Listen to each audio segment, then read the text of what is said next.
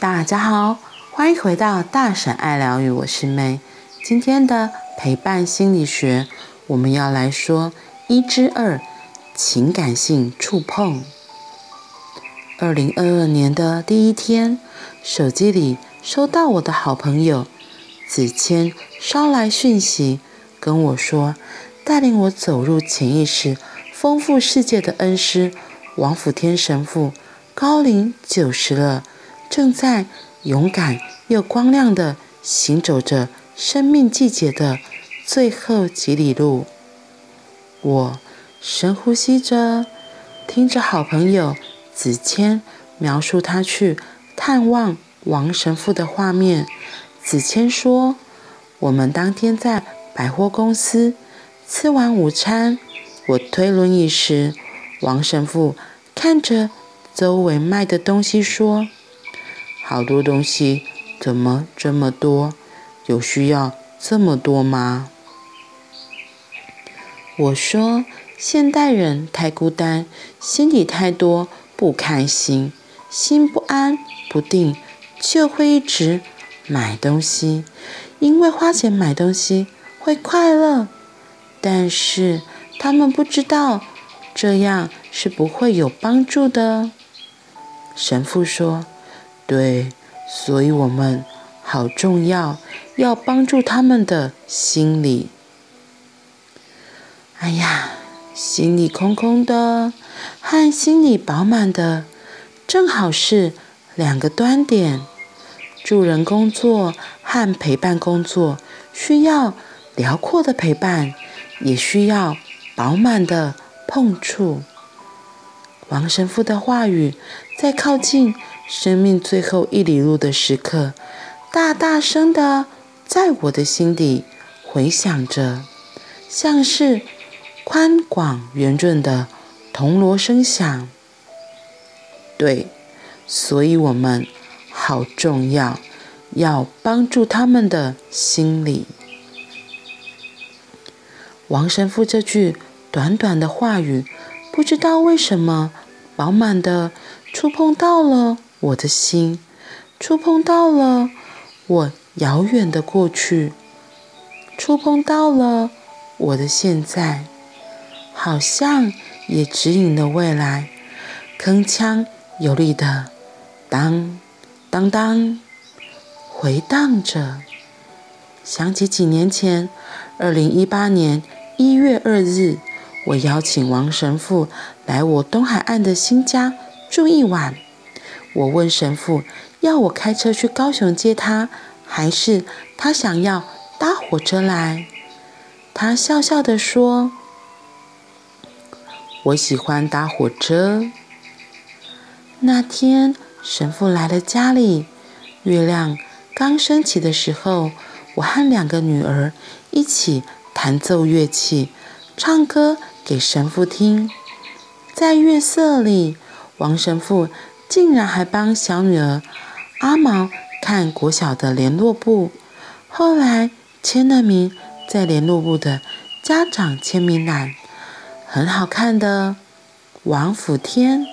三个国字。隔天早上，我们从台十一线往北开，去看蓝色的大海。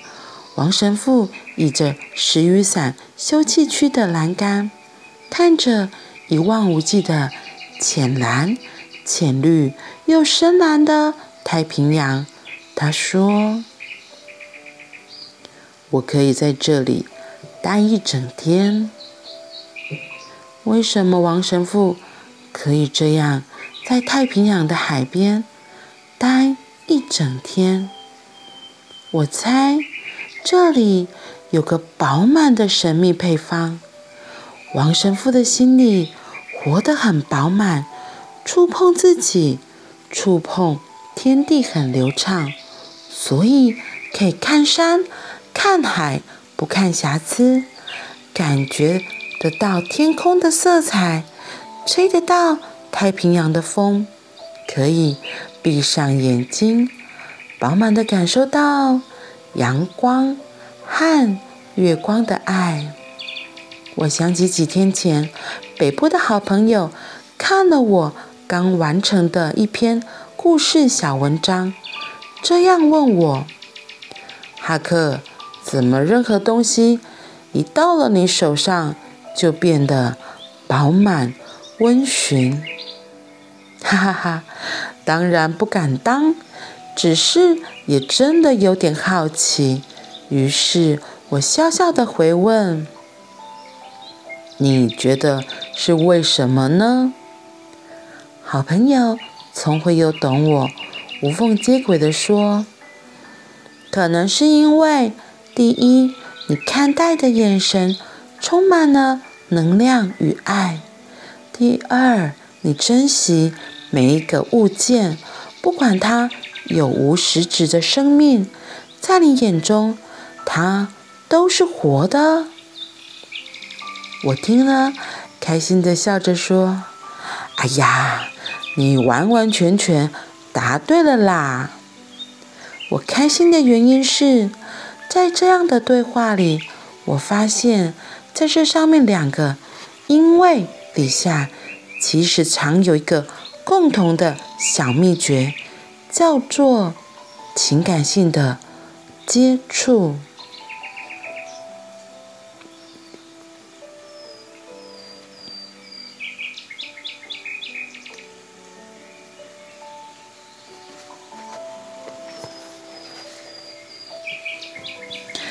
助人工作和陪伴工作需要辽阔的陪伴，也需要饱满的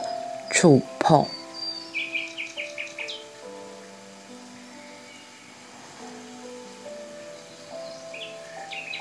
嗯，辽阔的陪伴，我觉得就是一个像他后面讲的，哈克自己分享的。他可以对任何书不会贴上太多的标签，应该是说，那个辽阔的陪伴是有很大很大的允许和接纳，在需要的人面前，我觉得这个允许是很重要的。就像我今天在看那个千元律师一样。我记得它里面有个很有趣的例子，他就说到说，有一个人呐、他就是他在上厕所的时候，刚好遇到另外一个喝醉的人，那就因为喝醉嘛，所以他上完厕所就就是脚步不稳，然后差点就要跌倒，所以那个人就过去扶他，那他就过去扶他的时候，他的手刚好就碰到他的外套口袋，那那个外套里面就是口袋里面就是有放钱，所以呢。他就被告了，那刚好因为这个人，这个被告者他就是一个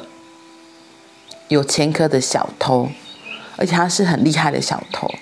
可是他已经洗手不干。他说那那一天真的只是因为看到这个人喝醉，然后差点跌倒，所以他去扶他，他并没有偷。可是这个这个提告人他就觉得没有你你你有前科，你你就是要偷我的钱包。所以会不会真的，我们也很容易对这样子的人就会贴上标签？然后千元律师他就觉得他想办法要帮这个人解套，因为他本来他也不想接这个案子，可是他后来看到他家的背景、他家环境，他相信这个人应该是真的要改过，所以他就接下了这个案子。那为了要实验说，是不是每个人都会有这样举动会被当成是小偷？他就以身试法，他很可爱，他就也是去找了一个人，然后跟他有些肢体接触之后，他哥们还是直接就拿出了他的钱包，那个就就这个就是现行的小偷嘛。结果呢，后来千元律师递出他的名片，结果那个一看他的名片是律师，他吓得不得了，他就觉得律师怎么可能是小偷，那他就连忙道歉，最后两个人还交换了名片。然后这时候，千元律师就说：“你看，当这个人不知道我是律师这个身份的时候，他立刻就说我是小偷，而且断定我就是小偷。一直到我拿出我的名片，他看到了我的身份，就觉得哎，不可能，律师不可能是小偷，所以哦，那一定是误会，所以他就觉得不可能，这个律师一定不是小偷。后来呢，在法庭上，因为他要帮这个辩护人辩。”就是说明为什么这个情况嘛。他就他就举了例子，他就说：“你看，我们大家都有可能会因为一个人过去的身份而帮他贴了好多的标签。我们不相信有一个人可能会有改过自新的机会。”律师就为了要掩饰说一定不是他偷，千元律师先请那个告诉乃论者先站在那，然后蒙上眼睛，然后那个被告呢，他就趁机靠近，然后摸了他的钱包，可是蒙上眼睛那个完全没有感觉，所以当他后来蒙蒙上眼睛，那个眼罩被拿下，才发现，哎，他钱包被偷走，而且是悄无声息的被偷走，他完全没有感觉。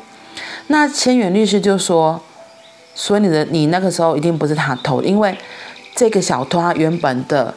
绰号就叫做就是神偷，因为他偷人就是都没有感觉。那果然现场演示之后也是这样，因为然后千元律师就跟他说，就跟那个告诉乃论者，他就跟他讲，你那时候是喝醉了，所以你根本就没有，你根本就不知道醉到什么程度，所以你根本搞不清楚人家是扶你还是人家爬你的钱。”对，他就这样子的过程来想办法，后来当然是顺利的让那个诬告被诬告那个被害者就是脱罪，无罪就开放这样，无罪获释。对，所以我看到这个就觉得，哎，这个真的很有意思哎。我们到底都是为大家别人贴上了什么样的标签来过这样子的生活，过这样子的日子？如果不是一个很辽阔，然后很允许。很开放，能够接受每个来到我们面前的人，我觉得这个陪伴可能就会真的是会受限的，一定会有某种程度的框框，对，然后也需要饱满的碰触。我觉得就是很坚定的眼神吧。对我而言，我自己是，如果有人来找我问问题或咨商的话，我就是会。我觉得眼和眼的交流接触是很重要的，还有你说出的话，一定是你自己要能够稳稳的，也能够一个人慌的时候，另外一个就要非常的安静。所以来陪伴的人，就是自己要心能够很稳很稳，才能够接住啊，才能够接住对方，接住那个慌乱的心，接住那个不知所措的人。嗯，所以辽阔的陪伴。还有饱满的碰触，真的都很重要。好啦，那我们今天就先分享到这里，我们明天见，拜拜。